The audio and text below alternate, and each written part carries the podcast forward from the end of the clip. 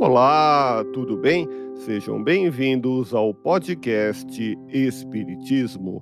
Aqui é o Paulo e aonde quer que você esteja, você está em ótima sintonia. Parábolas que Jesus contou.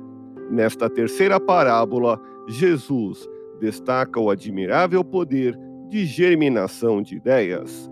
Em Mateus, no capítulo 13, versículos 31 a 32, temos o reino dos céus é semelhante a um grão de mostarda que um homem toma e semeia em seu campo. É esta a menor de todas as sementes, mas quando cresce é a maior das hortaliças e torna-se uma árvore, de modo que em seus ramos os pássaros vêm fazer ninhos.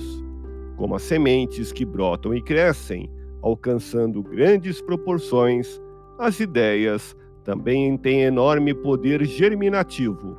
Em nossa mente, por associação de ideias, os raciocínios vão se desenvolvendo, direcionando nossas atividades.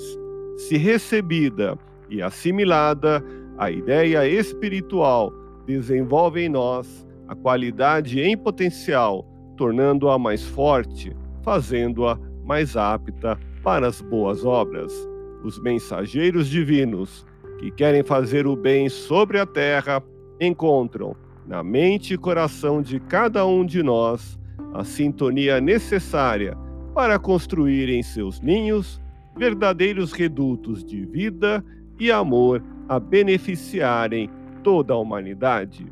Ouça podcast Espiritismo. Agradeço sua audiência. Fique na paz do Cristo e até o próximo episódio.